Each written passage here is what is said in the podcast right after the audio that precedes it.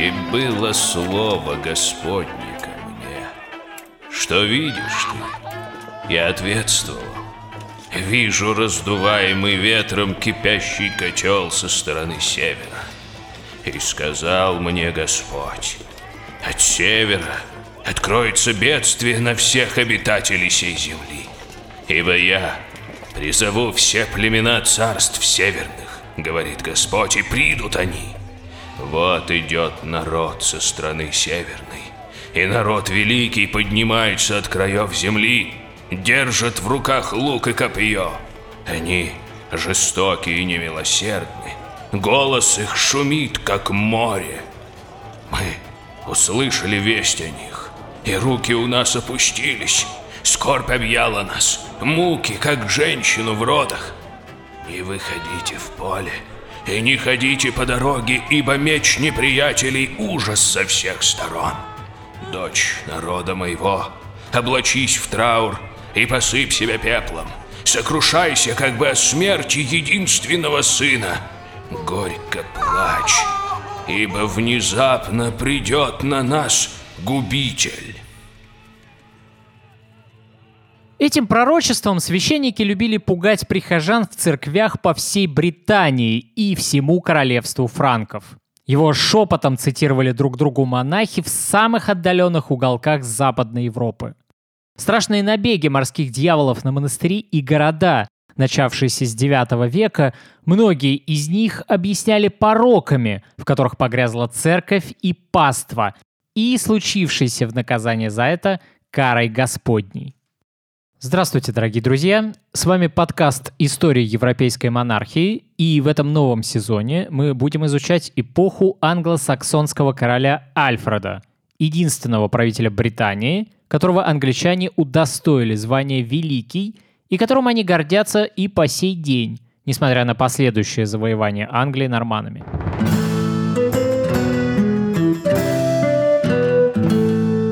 История европейской монархии. Но сейчас я бы хотел поговорить не сколько об Альфреде, сколько крупными мазками постараться набросать для вас исторический контекст, в котором наш будущий герой будет противостоять грозным завоевателям своей эпохи. Итак, Девятый век — это действительно неспокойное время экспансии викингов в Западную и Южную Европу. С другой стороны, а какой век человеческой истории можно считать спокойным? По традиции, как обычно, обзор литературы, на которую я опирался при подготовке этого выпуска и с которой буду работать в дальнейшем. В ней, кстати, недостатка нет. Всю библиографию можно условно разделить на две категории. Первая — это книги, непосредственно посвященные королю Альфреду, и вторая в целом о викингах и скандинавах. Про Альфреда на русском языке представлена довольно обширная библиография. На момент подготовки этой передачи доступно целых три книги, причем все они вышли в моем любимом издательстве Евразии. Во-первых, это книга Пола Хилла «Альфред Великий и война с викингами». Пол 18 лет пишет исторические книги об англосаксонских войнах и является специалистом в области нормандского периода Англии. Еще один автор, Беатрис Ли, является английским биографом Альфреда, но, как это ни странно, ее книга «Альфред Великий, глашатый правды, создатель Англии» широко известна в основном в России благодаря переводу на русский язык и изданию все той же Евразии. Андрей Германович Глебов — единственный российский исследователь биографии Альфреда, профессиональный медиевист, специализирующийся на истории Англии раннего Средневековья. Его книга «Альфред Великий и Англия его времени» издана Евразией вместе с другой его работой, также посвященной Англии этой эпохи.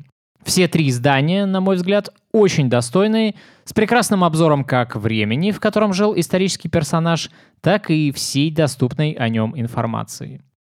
Помимо исследований биографии англосаксонского короля Альфреда на русском языке, имеется и огромное множество книг, посвященных в целом викингам. Я также буду опираться на эту литературу, но подробный разбор этих источников делать сейчас не буду. Как обычно, в примечании к каждому выпуску будет список использованной литературы.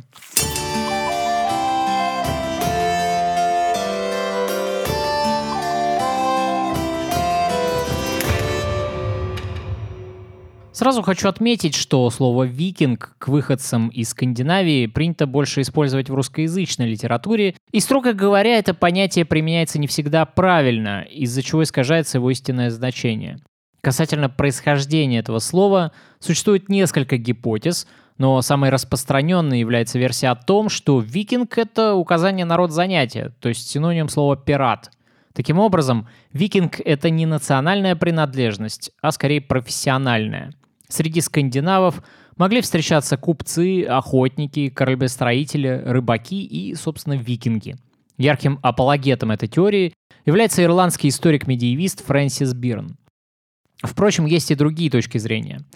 Шведский исследователь Бертель Дакфельд предполагает, что викинг восходит к древнескандинавскому корню, обозначающему отрезок времени. В исландском языке до сих пор осталось это слово, которое переводится как «неделя». Из этого, возможно, следует, что викингами стали называть мореходов, то есть людей, выходящих в море посменно на определенное время. То, что жители Скандинавии были превосходными мореплавателями, об этом писал еще древнеримский историк Публий Корнелий Тацит.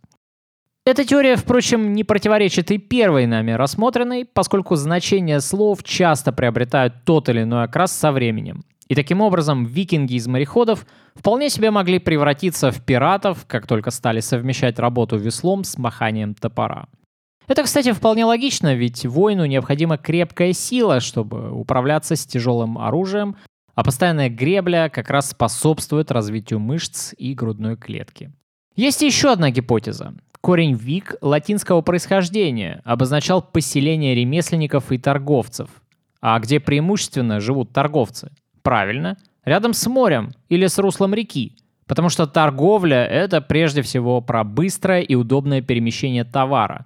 А почти всю историю человечества торговля и мореходство — это две неразрывно связанных между собой профессии. Если мы посмотрим на названия некоторых современных городов, таких как Вик Ауфер в Германии или Вик Ла Гардиоль во Франции, они все расположены у воды. Но как-то сложно представить себе викинга мирного торговца, не правда ли?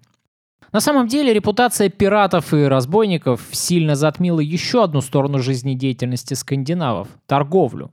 Но это лишь другая сторона профессии викинга.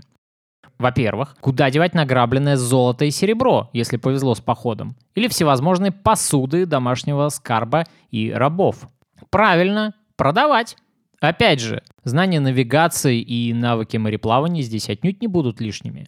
И как показывает археология, в основном на Востоке и избывалось награбленное. Товарооборот шел через земли Руси, Хазарию и Булгарию, преимущественно в Константинополь и арабский халифат.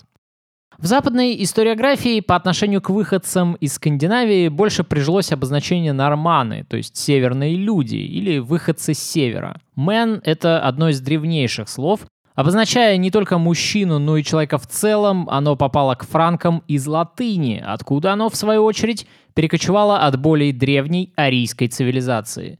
Примечательно, что тот же корень «мен» служил арийцам для обозначения бога, когда к нему добавлялся другой корень «прах», обозначавший увеличение в размерах. Отсюда, кстати, и индийское слово «брахман».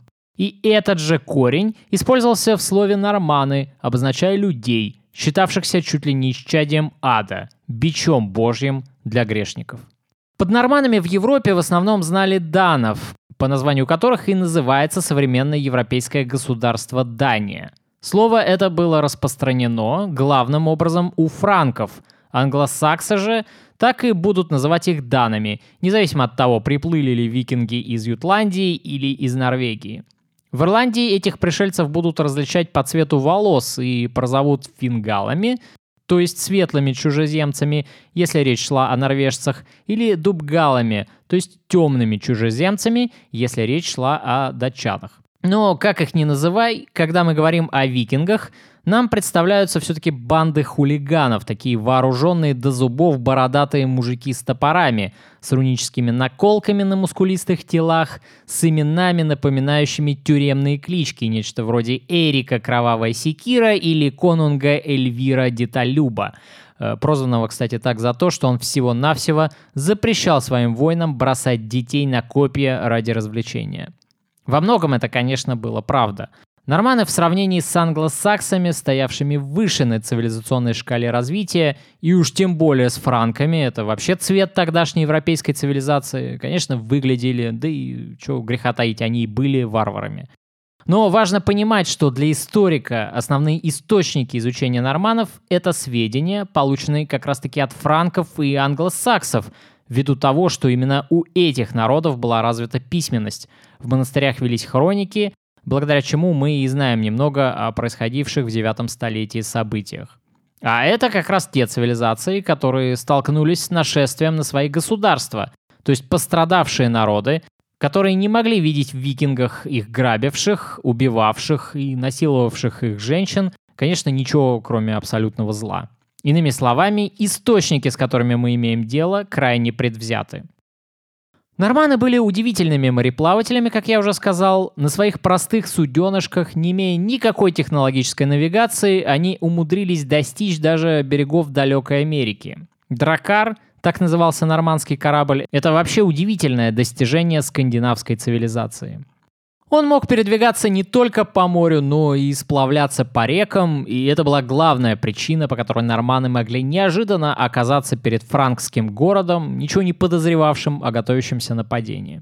На грабе вдоволь, викинги также быстро уходили по рекам к морю, и если где-то на своем пути они встречали военные отряды, высланные, чтобы перехватить их, а викинги умело использовали разведку, и они прекрасно знали, что где впереди происходит, то они до столкновения с противником просто перетаскивали дракары по суше до русла другой реки, после чего растворялись в тумане так же внезапно, как и появлялись.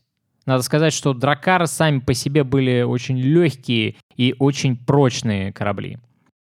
Они украшались резными изображениями драконов, и благодаря этому носовому декору суда викингов и получили, собственно, свое название.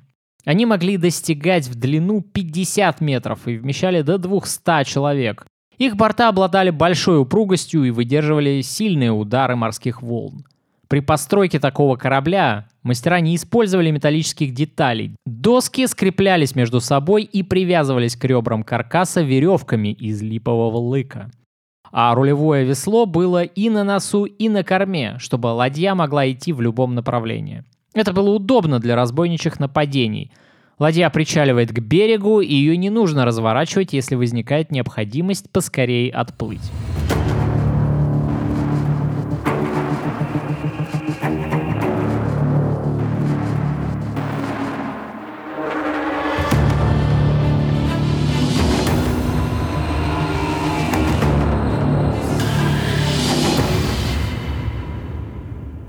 Рассматриваемая нами эпоха раннего средневековья, безусловно, многим покажется жестокой, кровавой и варварской. В историографии само понятие средневековья укрепилось после того, как в эпоху Возрождения был провозглашен возврат к античной культуре. Античность была идеализирована как время развития науки, искусств, а период времени между античностью и Возрождением стремившийся ей во всем подражать, с легкой руки итальянских гуманистов стал именоваться средним. Для гуманистов эпохи Возрождения и деятелей французского просвещения средневековье было синонимом одичания, оно вообще представлялось каким-то разгулом невежества варварских цивилизаций. Напомню, что так считали люди, жившие во времена костров Инквизиции, а это и есть, кстати говоря, период с прекрасным названием Возрождения, а не Средневековье, как многие думают и философы, творившие в период бессмысленно жестокой революции. Именно с их легкой руки за средневековьем и закрепилась эта нелицеприятная репутация. Да, безусловно, когда мы говорим о так называемых средних веках, мы встречаем много примеров жестокости, особенно если изучаем экспансию норманов. Однако мало кто отдает себе отчет в том, что именно на период этого так называемого варварского средневековья в Европе приходится феномен каролингского возрождения. Франки, еще сами вчерашние варвары, жившие на задворках Римской империи, создав свое государство на пепелищах Рима, всячески пытались обращаться к исчезнувшей культуре и стремились ей подражать. Так, например, в монастырских скрипториях рождается шрифт, напоминающий античное письмо. Книга в этот период времени обретает настоящий расцвет, и связано это не только с усилением церкви, которая уже играла значительную роль в развитии искусства как главный заказчик художественных ценностей, но и с огромным интересом к древним писателям, работы которых часто переписываются и копируются. Всеобщий расцвет искусства, ремесел и наук в Европе не в последнюю очередь связан с личностью Карла Великого. Каждый из вас знает, насколько масштабной фигурой был этот легендарный правитель франков. О многом говорит уже сам факт того, что слово «король» берет свое начало от имени этого человека. Карл не просто покровительствовал развитию наук и книжному ремеслу, он еще и знал несколько языков и любил слушать книги, интересовался наукой. Три поколения каролингов – Карл Мартел, Пипин Короткий и, собственно, сам Карл Великий – превратили королевство франков в величайшую империю, простиравшуюся от Италии до побережья Северного моря и граничившую с племенами данов и моравийским княжеством чехов на севере, с кордовским халифатом, располагавшимся на территории современной Испании и Португалии на юге. Но любая, даже самая могущественная империя, рано или поздно приходит в упадок – в 814 э, году Карл скончался, и с его смертью завершается расцвет могущества франков. Существует легенда, что незадолго перед смертью Карл предсказывал надвигающиеся с севера беды.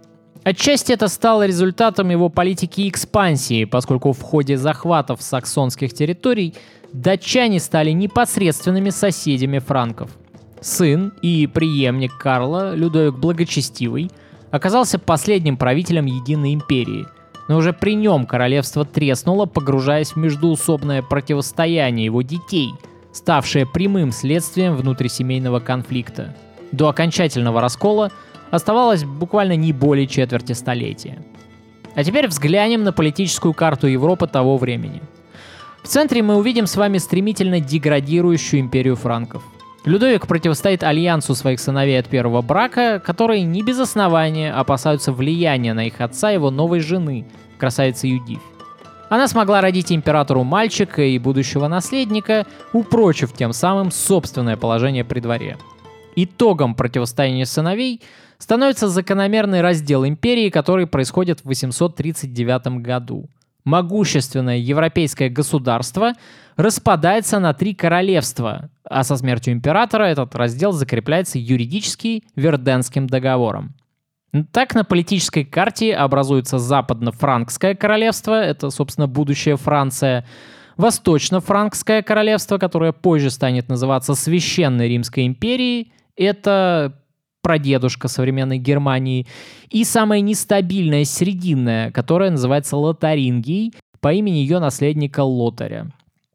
Вообще, конечно, тень великого франкского государства маячит в Европе и по сей день. Именно этим объясняется желание крупных европейских государств объединиться в некую конфедерацию, которую мы сегодня знаем как Евросоюз. Но вернемся в 9 век. Норманы, которые торговали и вели дела с франками, начинали все чаще задумываться, а для чего, собственно, нам что-то покупать у своих соседей, если это можно забирать силой. Не было больше грозного императора, не было и империи, наводившей ужас на соседей. Стоило безнаказанно свершиться одному набегу, затем другому, как вскоре новости об удачном походе начинали расходиться среди датских конунгов, привлекая новых желающих легкой наживы. Франки были богаты. Нет, они были не просто богаты, они были сказочно богаты. Но если богатый сосед не в состоянии защитить свое имущество, то почему бы этим не воспользоваться? Сегодня трудно представить, что такая успешная европейская страна, как Норвегия, в IX веке представляла из себя скудную землю, населенную небогатыми племенами. И если на территории Дании была земля, которую можно возделывать, а значит развивалось сельское хозяйство, которое могло прокормить какое-то число людей, то на территории современной Норвегии и Швеции были лишь скалистые фьорды. Земледелием с каменистой почвы кормиться невозможно. На возделывание такой земли нужно затрачивать непомерно много сил, а урожай все равно будет скромным. Нормандское общество жило преимущественно охотой и собирательством. Естественно, что такой народ на цивилизационной шкале развития будет находиться гораздо ниже своих зажиточных соседей. Как я уже сказал, франки были богаты. К середине 9 века у них сформировалась сложная культура, развитая чеканка монеты и правовая система. У норманов же государственность была в самом зачаточном состоянии. Ну, во всяком случае, у них не было системы налогообложения, у них не было чеканки своей монеты, и у них отсутствовала центральная сильная власть, а закон был только один – право сильного. Франки за свою многовековую историю контактов с Римской империей впитали в себя ее культуру, заимствовали достижения прогресса, приняли новую римскую религию. Норманы же в этом отношении были бесконечно далеки от своего соседа. Они оставались язычниками, у них не было письменности как таковой, если не считать очень ограниченного использования рун, в основном в ритуальных целях. Это были два бесконечно разных мира. Франки смотрели на норманов свысока, как на грубых варваров, норманы же презирали франков, видя в них слабаков. Сложно сказать, по какой именно причине Западная Европа столкнулась с массовыми набегами скандинавов именно в IX веке. Это могло быть следствием потепления, которое началось в восьмом столетии и которое могло спровоцировать рост населения в диких северных краях Норвегии и Швеции. Демографический скачок порождал трудности с использованием угодий. Кроме того, не следует забывать, что скандинавы — это германский этнос, а по древнегерманскому праву наследство в семье переходит от отца к старшему сыну. Соответственно, его младшие братья вынуждены искать себе лучшую долю на стороне.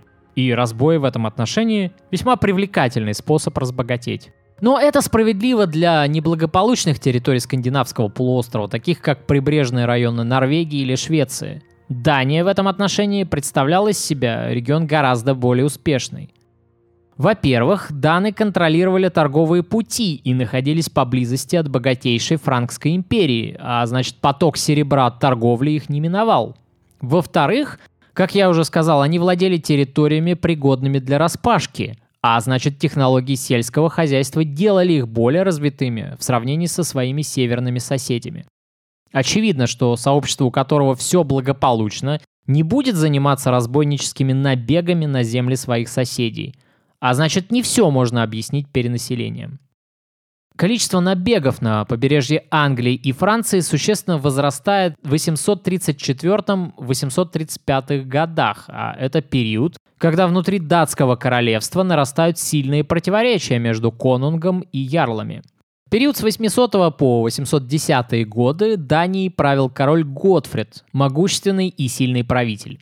К франкам он относился враждебно, опасался роста их державы и завидовал славе Карла Великого. Он мечтал создать собственное обширное государство, в котором объединилась бы вся Дания, но у него получилось объединить только раздробленные мелкие княжества юга. Мощь Франкской империи сдерживала Данию, а амбиции Готфрида отвлекали остальных ярлов от мыслей про грабежи другими заботами, попытками сохранить собственное влияние.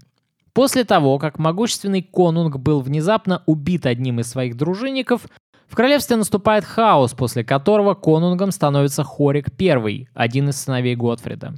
Однако не следует полагать, что викинги возникли внезапно, именно в девятом столетии, хотя такое впечатление может ошибочно сложиться в процессе изучения их феномена.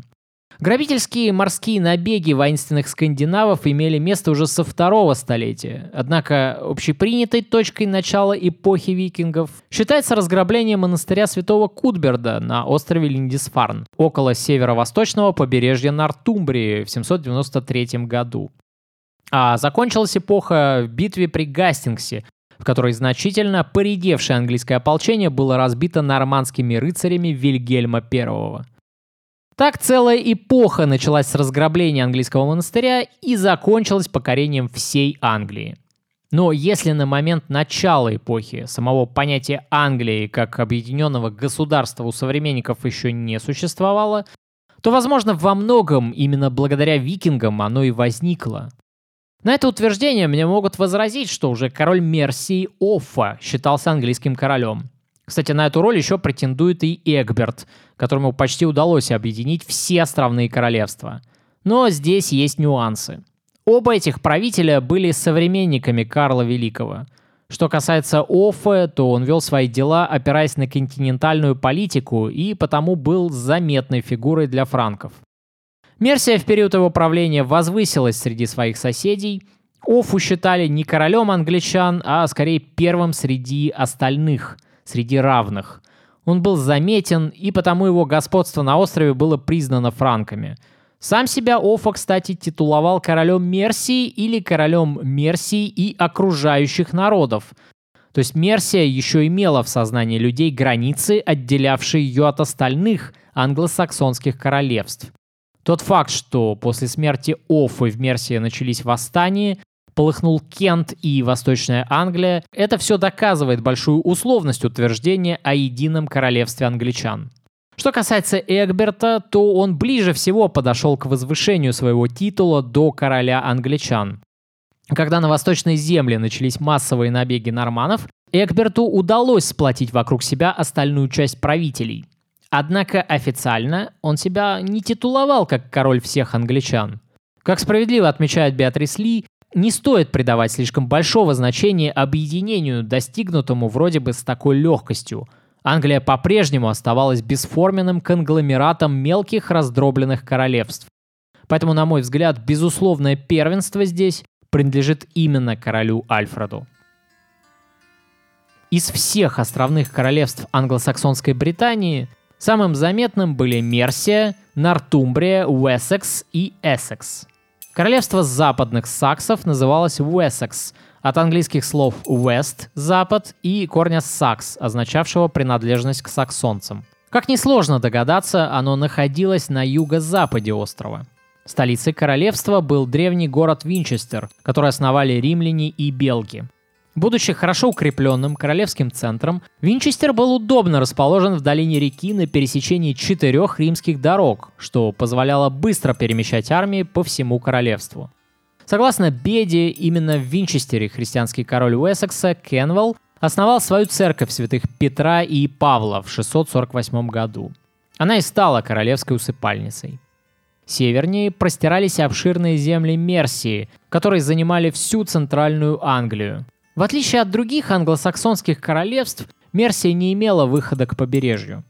Несмотря на это, у Мерсии был свой период расцвета, который пришелся на восьмое столетие. Первоначальное ядро королевства постепенно разрасталось, подчиняя себе пограничные государства. Так было поглощено королевство Хвис, основанное кельтами и позднее завоеванное англами, располагавшееся на территории современного графства Глостершир – в результате Мерсия представляла собой федеративную структуру, в которой центр был окружен неоднородной периферией сателлитов. К восьмому веку все эти королевства постепенно растворяются в Мерсии, переставая играть самостоятельную роль. Их жители уже считают себя мерсийцами и подданными короля Мерсии, но еще не англичанами. Перемещаясь на самый верх англосаксонского мира Британии, мы видим еще одного значительного игрока в регионе – это Нортумбрия, самое северное королевство, по названию которого впоследствии будет именоваться герцогство Нортумберлендское. Собственно, названию региона, скорее всего, дали еще римляне, у которых здесь находился северный фортпост.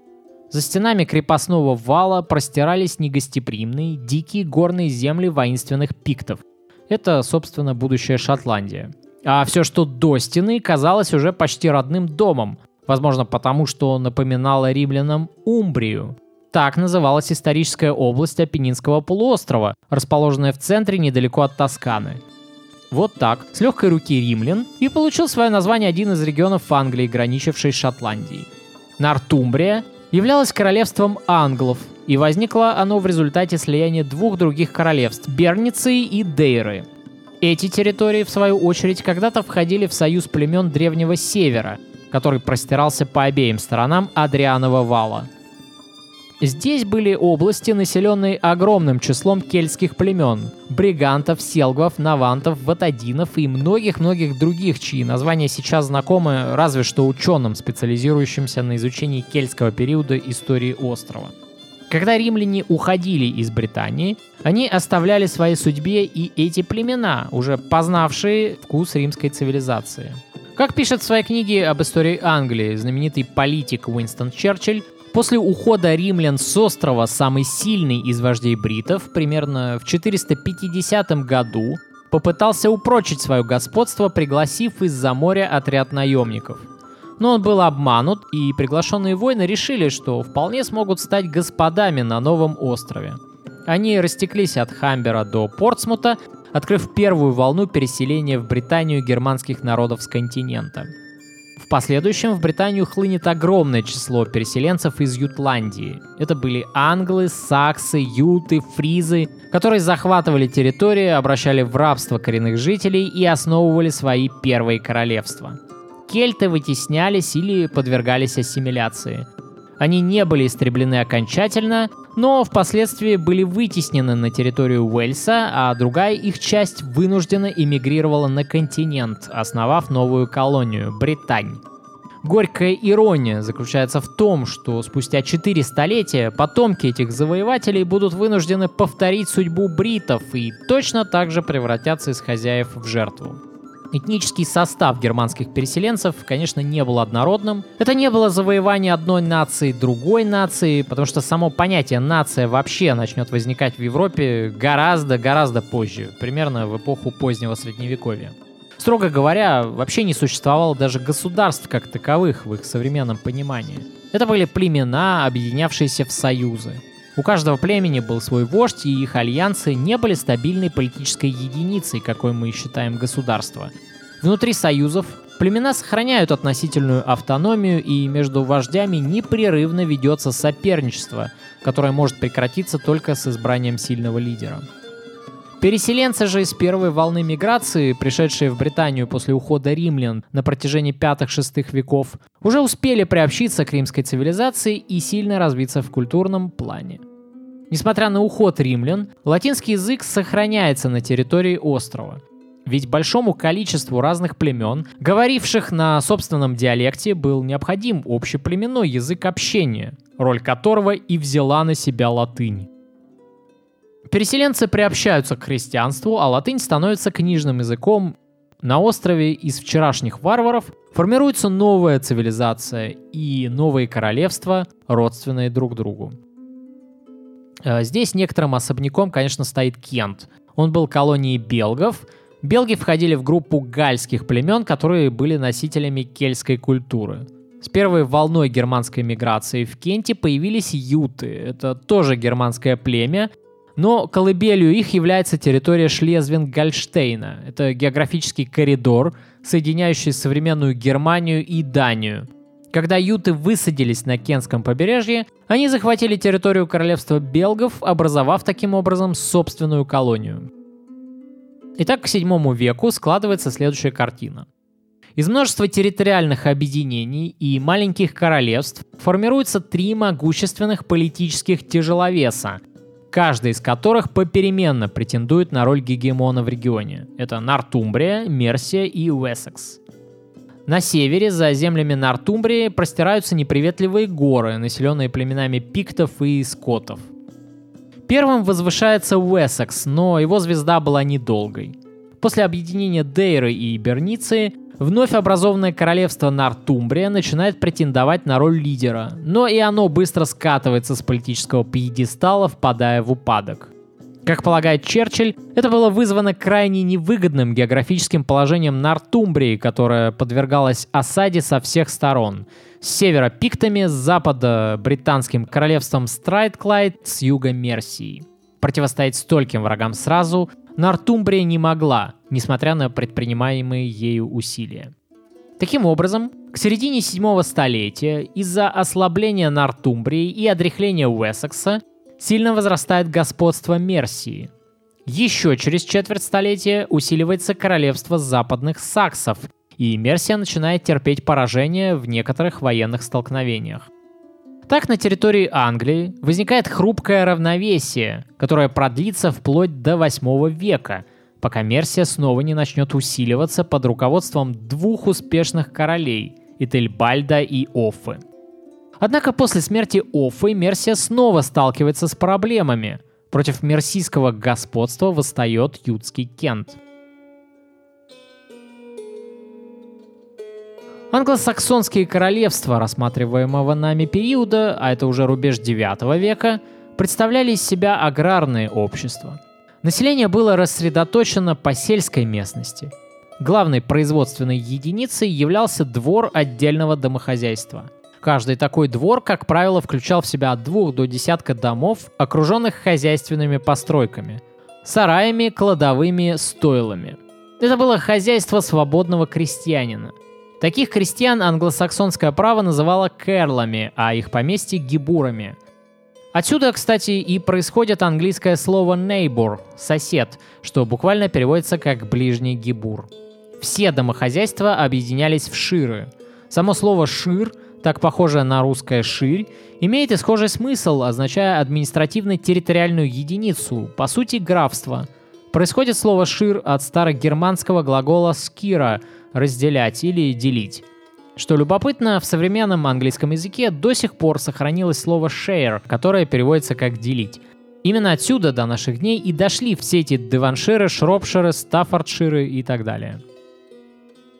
Вокруг каждого гибура располагалось одно или два распаханных поля, которые принадлежали общине, нескольким домохозяйствам, и они возделывались ими совместно. У каждого керла в подчинении могли находиться рабы, это бесправные и зависимые от него люди, которые именовались феофы. Свободные люди имели право носить оружие, и в чрезвычайных ситуациях они должны были принимать участие в ополчении – они же и были носителями судебной власти, имея голос в общинном собрании и обладая правом судить обвиняемых. Поэтому можно смело утверждать, что присяжные заседатели — это один из самых древних правовых институтов, обязанный своим появлением именно англосаксам. Помимо феофов, живого имущества и кэрлов, то есть по сути крестьян, Англосаксонское общество выделяло еще эрлов, это родовая аристократия, владевшая большим количеством земельной собственности. Это будущие графы. Именно Эрл Дормен контролировал общественную жизнь целого Шира, отвечая за суд и порядок в нем, за набор войска в случае необходимости военного похода или за отражение атаки врага. Местные чиновники, герефы, являлись прямыми представителями короля в Шире, и их главной задачей был сбор налогов. Герефа являлся аналогом должности Приво у франков и, по сути, исполнял обязанности будущих шерифов. Англосаксонское законодательство знало еще и дворян, которые также были интегрированы в эту социальную систему. Рыцари, служившие королю мечом и лично обязанные ему своим благосостоянием, назывались тенами или гизитами. Нелицеприятно о них выражается Вульфстан Вустерский, который писал, что тены проводили свои дни за игрой в кости и пирами в тени деревьев, пока их крестьяне работали до изнеможения в полях. Но на самом деле работа Тена была на поле битвы, и работа эта была весьма опасной и не менее тяжелой, чем труд крестьянина. Тены были опорой трона, и чтобы мотивировать их на служение, король отдавал Тену в кормление землю – эта практика начала распространяться у англосаксов еще с 7 столетия, и называлась она Бокландом. Корень «бок» с древнеанглийского означает грамоту или хартию. Именно отсюда берет свое начало английское слово «бук» — книга. Пожалование такой грамоты давало ее владельцу право полной и ничем не ограниченной власти на землю с возможностью передачи ее по наследству. Однако это еще не частная собственность.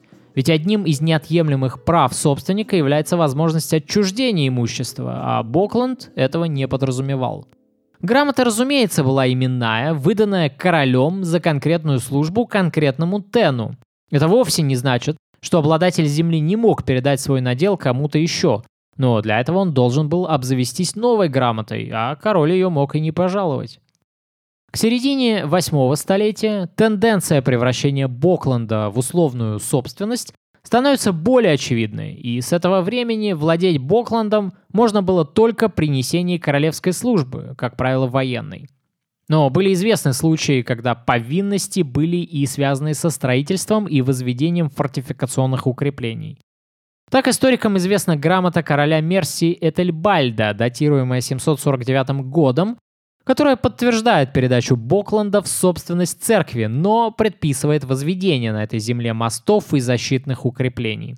Итальбальт указывает, что эти повинности необходимы для благосостояния всей христианской церкви, а потому должны соблюдаться. На вершине социальной иерархии англосаксонского общества стоял король. Но важно понимать, что это далеко не абсолютная монархия, которая нам больше знакома по позднему средневековью и эпохе Возрождения. Роль короля — это трансформация роли племенного вождя, который принимал решения, опираясь на мнение совета старейшин. Поэтому англосаксонский король делил свою власть советом мудрых, Уитенегемотом, в который входили высшие светские и духовные лица королевства — Уитенегемот имел даже право выбирать и не излагать короля. Именно поэтому, когда мы говорим про английский парламентаризм, мы должны понимать, насколько для англичан это древняя и естественная форма организации власти. Король в англосаксонском обществе это такой же землевладелец, только крупный. При этом знаменитый обычай кормления, когда король путешествовал по своему королевству, останавливаясь в поместьях своих подданных, тоже уходит своими корнями в англосаксонское прошлое. Древние короли, странствуя из одного королевского поместья в другое, по пути жили у своих подданных, пировали, охотились, а после всех этих увеселений разбирали местные тяжбы, отправляя, собственно, королевское правосудие, самый высший в государстве суд. Что касается городов, то они были, в основном продолжали процветать старые города, основанные еще в римскую эпоху. В них, как правило, располагалась кафедра епископа, имелся крупный рынок, куда со всего Шира свозилась на продажу продукция. Там же был центр ремесленничества, и там же чеканилась монета. Вообще существует миф, что в раннесредневековой Англии не было развито денежное обращение. Основывается это предположение в основном на том, что золото было большой редкостью, и это, кстати, правда а серебро могли позволить себе только зажиточные монастыри и элита, окружавшая короля. Однако это вовсе не значит, что у простого населения денег вообще не было. У крестьян вводилась монета, но, скорее всего, это были преимущественно бронзовые деньги, оставшиеся от римского владычества, или монеты из Нортумбрии с низким содержанием серебра. Более того, Англия рассматриваемого нами периода знала и золотую монету, и весьма развитую торговлю. Первые англосаксонские золотые монеты — это шиллинги начала 7 века, созданные по образцу монеты мировингов. С 670 года чеканились серебряные пени, а с середины 8 века в южноанглийских королевствах появляются первые пени с указанием имени правителя. Поскольку золотая монета обладала большой покупательской способностью и поэтому действительно была редкостью, то до конца IX века серебряный пенни являлся распространенной в обращении формой платежа. Чеканили монету монетные мастера, и работа эта была крайне серьезной. Они брали на себя ответственность за качество, то есть за пробу металла, из которой отливались пластинки. Поэтому каждый чеканщик обязан был помещать на монете свое имя. Может показаться, что монетный мастер отвечал за весь процесс изготовления, однако это не так было несколько технологических этапов. Чеканщик выполнял только саму работу по созданию основы нужной формы и веса, а дальше он передавал работу следующему мастеру, собственно, резчику штемпелей, который уже и придавал монетам индивидуальность, отражавшую эпоху. По месту обнаружения монет специалистам по истории Древней Англии удалось сделать весьма интересные выводы об экономическом развитии тех или иных королевств. Так, историк-медиевист Рори Найсмит проделал на этом поприще колоссальную работу. Сопоставив места нахождения монет с их изначальным эмитентом, ученый заметил, что монета, которую чеканил Кентербери, Лондон и Рочестер, равномерно распределена по всем регионам Южной Англии. А вот монеты, которые чеканили в Ипсуиче, а это Восточная Англия, напротив, хотя и встречаются в небольшом количестве повсюду, но в основном концентрируются в пределах изначального региона выпуска. Отсюда напрашивается вывод, что такая экономическая обособленность Восточной Англии была обусловлена не политическими границами, а высоким уровнем экономического развития этого региона. Это объясняется попросту тем, что значительная часть местной монеты находила себе применение внутри королевства и не шла на экспорт, что говорит о достаточной экономической автономии этого региона и низком спросе на импортные товары.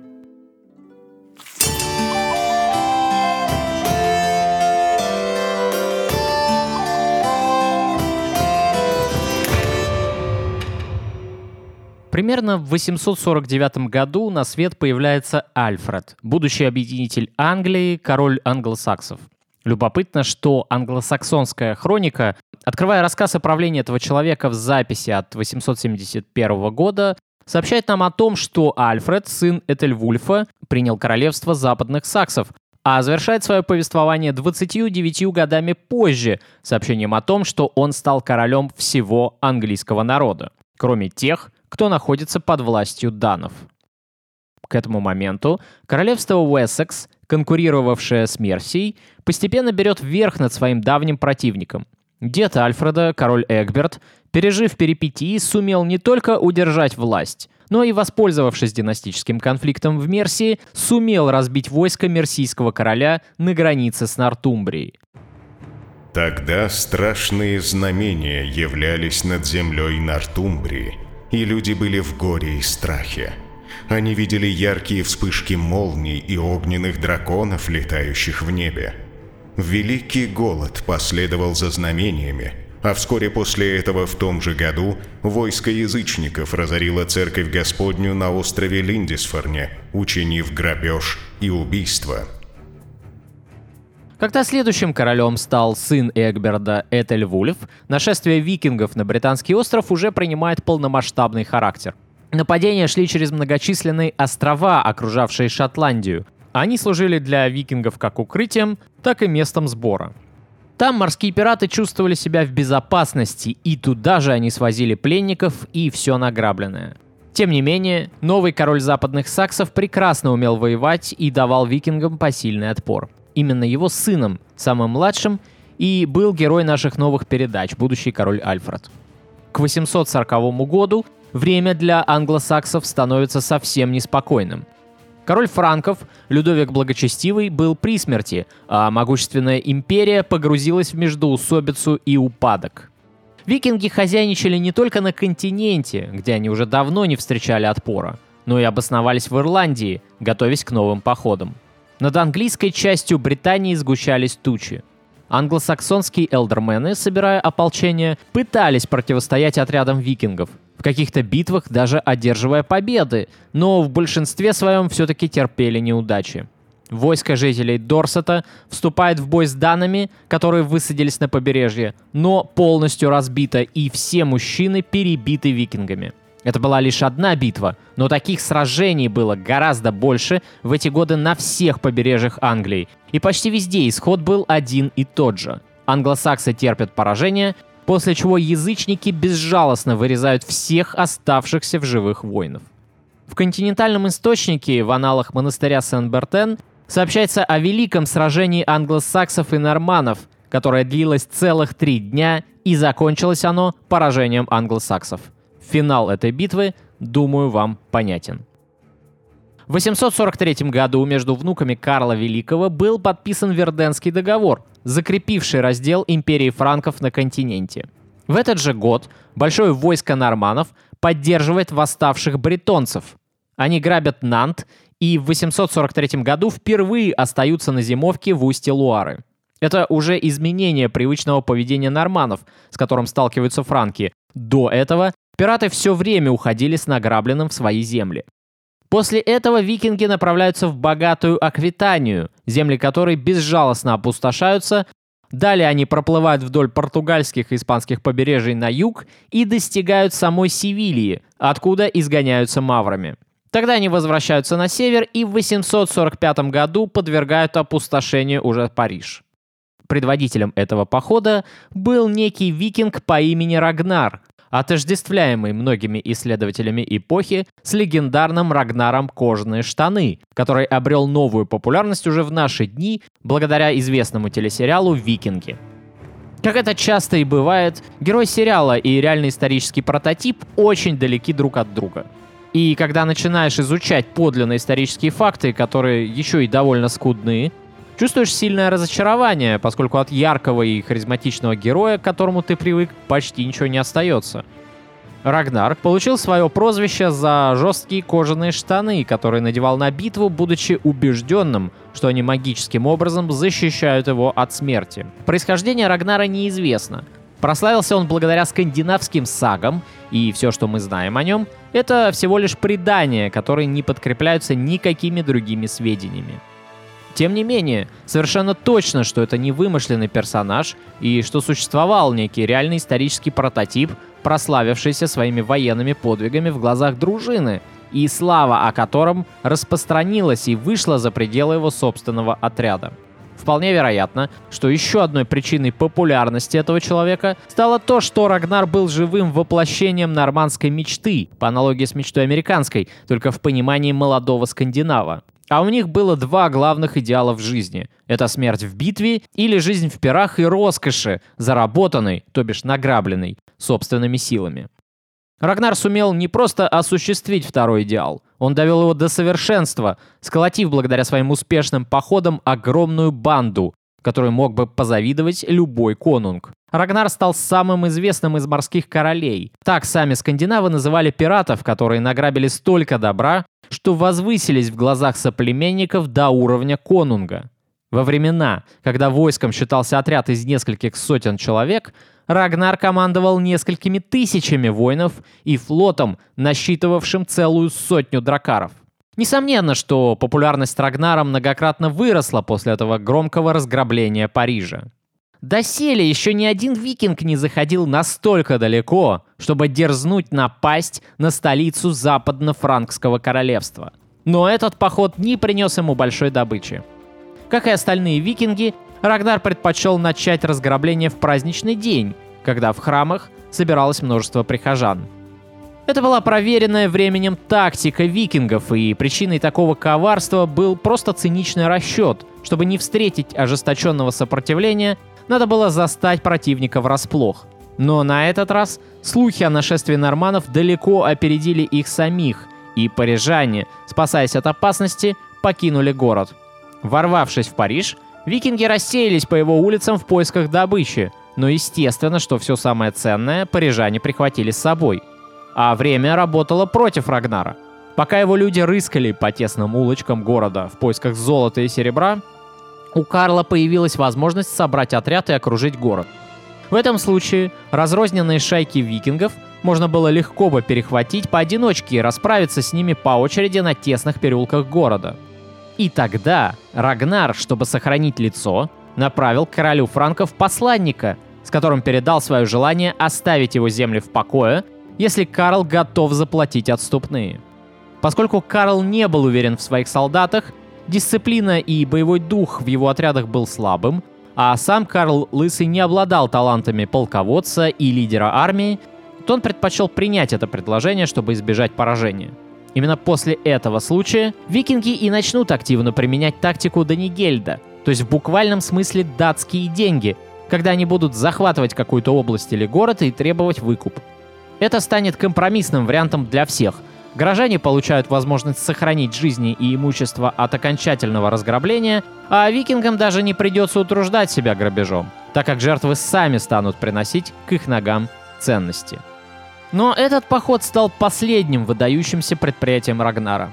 Когда он вернулся с награбленным в Данию во главе своего войска, которое превозносило его славу, и предстало перед двором конунга Хорика, можно легко представить, насколько это не понравилось королю данов. Мало того, что его подданный, какой-то безродный викинг стал популярным среди датчан, так он еще и создал для короля огромные проблемы. Не стоило недооценивать франков, и брат Карла Лысого, немецкий король Людовик, скоро дал это понять. Он направил к Хорику делегацию с требованием вернуть награбленное. В противном случае Людовик грозился обрушить на Данию всю свою армию. Надо понимать, что викинги были грозными, пока они грабили и разоряли мирных жителей. Залогом их успеха была внезапность нападения, Однако это не были дисциплинированные войны, и уж тем более их собственная земля не была готова для того, чтобы выдерживать осады или давать отпор хорошо организованной большой армии противника. Во многом викинги были обязаны своему успеху именно разрозненности своего противника, как в случае с англосаксами, или отсутствию у него готовой к бою и хорошо вооруженной армии и укреплений, как в случае с западными франками. Конунгу Хорику пришлось уступить. Он признал себя вассалом Людовика Немецкого. Викинги были объявлены вне закона. Рагнар, конечно, был вынужден покинуть Данию, после чего он отправляется на британское побережье. Естественно, что среди данов после этого происходит раскол. Большая их часть являлась морскими пиратами, то есть викингами, единственным источником существования которых были грабежи. Эти морские короли не могли поддерживать Хорика, а огромная популярность Рагнара, казавшаяся многим вершиной успеха, застила им глаза. Хорик выглядел блекло в сравнении с Рагнаром. Однако конун Данов отнюдь таковым не являлся. Он стремился ограничить влияние могущественных вождей, чтобы построить королевство, основанное на дисциплине и единоначалии власти. Но Хорик проиграл в этом противостоянии. В 854 году, когда Альфреду уже исполняется 5 лет, Хорик был убит со всем своим двором. Итогом этого становится окончательный распад созданного Готфридом единого датского королевства. И теперь, когда данным не угрожала сильная держава франков на юге и сильный конунг в собственных землях, можно было заниматься пиратством и грабежами сколько угодно. Следующей целью после разоренной западно-франкской державы становится земля англов и саксов. Но об этом мы уже начнем говорить в следующем выпуске подкаста «История европейской монархии».